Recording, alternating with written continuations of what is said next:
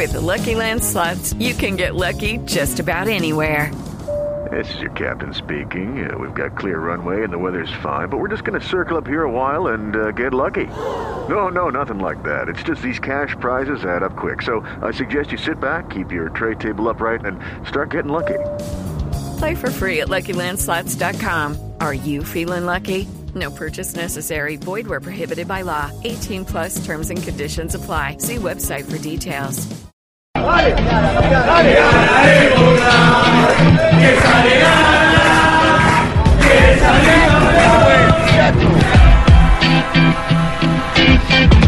Se tiene una audiencia calculada en Argentina del debut de Diego Maradona como técnico en Sinaloa. Eh, sí, a ver, el partido fue muy tarde, de 11 a 1 de la mañana, y marcó el registro más alto de, de ESPN en la jornada. Estuvo por encima de los Marcó tres más que la reina del promedio. flow. Eh, sí, sí, no, la verdad que tuvo un muy buen rating, eh, por encima de los tres puntos de promedio para la presentación de, de- Maradona en la segunda categoría del fútbol mexicano. Eh, el primer tiempo terminó 0 a 0, el segundo tiempo lo ganaron 4 a 1. Vinicio Angulo, ese ecuatoriano, hizo tres goles, lleva la 10 en la espalda. Seguramente habrá vivido una noche mágica en un equipo que hasta aquí en seis presentaciones no había ganado. Ayer le ganaron a otro que estaba último con ellos. eh, 4 a 1. Por aquí tenía el nombre. ¿Cómo es que era el nombre? Los eh, Cafetaleros. cafetaleros de Tapachula. Tapachula. Ahí está. De los Tapachula. los cafetaleros de Cafetaleros de Tapachula. Sí, no patachula. A ver. No patachula como. Diego, Diego a donde va y donde debuta, me acuerdo, eh, para los más grandes, cuando debutó en Sevilla, allá por el, por el 91, generó una verdadera revolución. Lo mismo pasó cuando volvió a Boca, cuando eh, volvió al fútbol argentino Como y se puso jugador, la camiseta ¿no? de Newell's Old Boys, Como co- jugador. como jugador. Exacto, sí. Ahora, com- como entrenador, eh, creo que nunca había despertado tanta expectativa su llegada a, a un club, porque de hecho él había dirigido de manera interina a Racing, no le había ido bien, a Mandillú no le había ido bien, un A equipo que cuando no tenía en la licencia y le tocaba desde la tribuna. Claro, desde, desde la tribuna. Y después anduvo por el Oriente. Eh, últimamente su, su- su- su trabajo como entrenador no había sido destacado. En realidad nunca fue. Ajá. Su trabajo como, como entrenador fue, fue destacado, ni Per- siquiera. Permítame, Juanjo, porque, porque tenemos a Juan Galíndez, que es un colombiano que hace parte del equipo de los Dorados de Sinaloa. Juan, ¿cómo le va? Buenas tardes. Bienvenido a Blog Deportivo aquí en Colombia. Eh, buenas tardes, buenas- muy bien, gracias a Dios. ¿Y usted con qué tal, Javier? Muy bien. Usted, ¿De dónde es usted? Yo soy de Guacarí Valle, de Cali, De Guacarí Valle. ¿Cuántos años tiene? 24. ¿Y cómo fue a parar allá a los Dorados de Sinaloa? Aparte de, de Cholos, estuve jugando un año allá en Cholos de Tijuana y la directiva de Cholos, el presidente de Cholos también es el como el dueño de Dorados, entonces me mandaron para, para acá Dorados. Juan, cuéntenos, ¿cómo le ha ido con Diego Armando Maradona? ¿Cuál fue la impresión del vestuario cuando Con recibieron al Dieguito. 10? No, muy bien, el profe Maradona trae una energía que nos contagia a todos, nos da, nos motiva. A cada jugada, hacerlo mejor o, o no te cohibe en la cancha. Él, él te hace que como si estuvieras en el barrio jugando, que te saques uno o dos jugadores y te aplaude, te grita, te felicita. Entonces siento que toda esa rebeldía se, se vio ayer en la cancha, un equipo que nosotros éramos la peor ofensiva y ayer pues, se gana por cuatro goles. dar el paso adelante. Lo veo en los ojos, lo veo en las caras, lo veo que pican, lo veo que quieren. Y eso a mí me reconforta, como me reconforta a todo el cuerpo técnico, porque nosotros no, no nos conocíamos. Y en una semana tuvimos que hacer, tuvimos que hacer, no Juan, estas son las palabras de Diego Maradona eh, en la charla técnica. ¿Fue más una charla de motivación o este es un extracto que es corto frente a lo que dijo eh, en la planeación del partido? Eh, un corto que hicieron, pero pero sí nos dijo pues, muchas cosas, siempre motivándonos, siempre dándonos a entender que tenemos que hacer una revolución ahorita en este fútbol de ascenso con la mano de él, porque él quiere ascender a, a Dorados, viene con esa mentalidad. Juan, ¿cómo es Maradona antes de un partido, en el entretiempo, qué les dice y después del partido, al fin, cómo les fue después de su primer partido con el profe Maradona? Antes del partido él es muy tranquilo, no. En el desayuno, pues él uno los primeros que llega, después nos saludamos con todos, haciendo bromas, se para a contar anécdotas. En el camión ya, aquí dicen camión al bus. En el bus ya es más tranquilo. Llega al camerino, se sienta. Ya cuando llegamos todos a nuestros lugares, ya es cuando él empieza a caminar, a saludar, darte la mano, a decirte que, que es lo mejor. Ya es cuando empieza la charla, que es cuando se transforma él y es una cosa bárbara, ¿verdad? La charla de, de, dan ganas de darlo todo. Yo que no jugué, me sentí contento, no, no me sentí en ningún momento como, como que quieran en cuenta. Entonces eso también es, como te digo, uno cómo se puede enojar con Maradona. No solo lo puedes amar a él.